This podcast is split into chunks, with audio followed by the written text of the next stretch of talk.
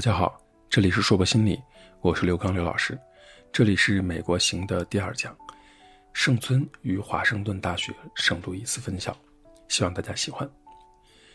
对圣路易斯的第一印象就是人少，大晚上的开车回去，有种二百七十度广角的感觉。虽然没有沙滩、阳光、比基尼，但是整个城市很安静。地广人稀的好处就是，你总以为自己乱入了某度假景区。周围独栋的小房子，看起来都还是不错的样子。美中不足就是大晚上的还真不敢一个人出来，在漂亮的住宅区，路上一个人都遇不到，感觉还是挺瘆人的。怀念我们热闹的街市和夜生活。五月的圣路易斯呢，还是很舒服的，不冷不热。过几天就该热起来了。紫外线很强，大家用的都是五十五倍的防晒。本来对眼前这一切充满了新鲜感，结果被国内的流言。让心情荡到了谷底。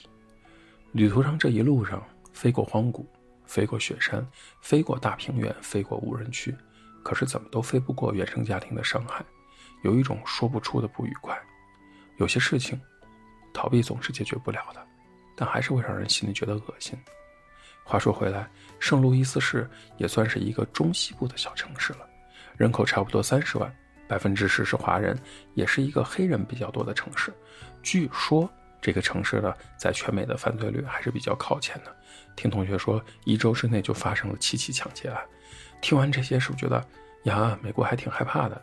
事实上呢，这个城市还是很安全的。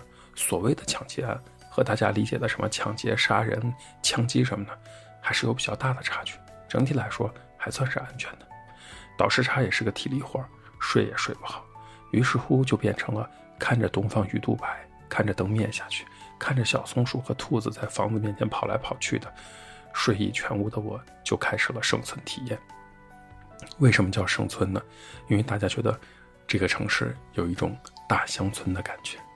先说说城市吧，城市就是一个很大的森林公园。相比大城市的喧嚣，我很喜欢这样的城市，很安静，人也很 nice。科技馆、动物园、呃，博物馆什么的都值得一去，而且都是免费的。在动物园里。看到了北极熊游泳，北美棕熊打哈欠，怎么说，感觉像看马戏表演似的。还有什么帝企鹅和火烈鸟，以及除了北美之外的其他地区的各种典型的动物，像什么斑马、袋鼠、狮子、老虎，种类很丰富。动物园很大，走一圈基本上也就是一天了。进入动物园的时候，我还跟员工老太太确定了一下是不是免费参观。值得说的就是，不管在美联航的航班上，还是动物园的入口处。很多的工作人员都是老年人，这点还让我挺意外的。比如说，和我确定动物园门票免费的老太太就在使用助步车，看起来也是上了年纪的样子。再来说博物馆，美国这个三线小城市的博物馆馆藏也还是很丰富的，从古希腊到罗马，从到埃及，再到荷兰大航海时代的藏品，从。欧洲的英国，再到东方的中国、日本、韩国各种藏品，还有什么中亚的服饰、蒙古的刀具等等。当然，最多的还是油画，因为很多油画都是有很强的宗教色彩的。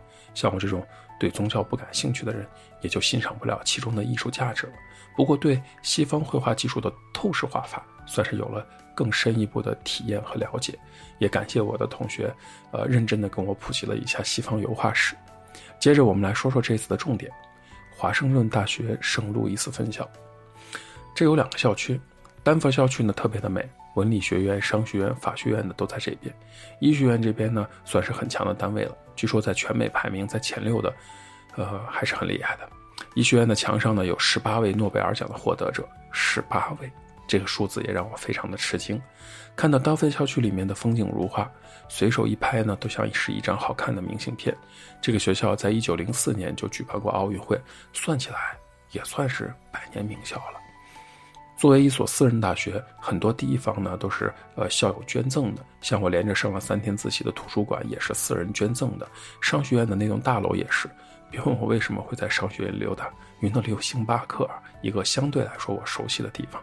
而且在墙上呢还刻了捐赠人夫妻的信息，我煞有介事的把他们拍下来，对着他们俩的照片说：希望有一天，我和我的妻子也能捐赠个图书馆或者大楼啥的。虽然有点像在说傻话，但是咸鱼也还是要有个梦想的。万一哪一天实现了呢？不也挺令人意外的吗？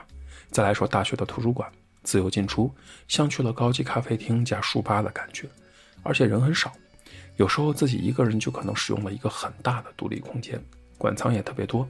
医学院的图书馆虽然不大，但是在医院里非常的方便，而且一些借阅少的图书呢，呃，或者说有一定年限的图书，就是放在图书馆入口的小车里，免费的可以带回家拥有它，这一点很人性化。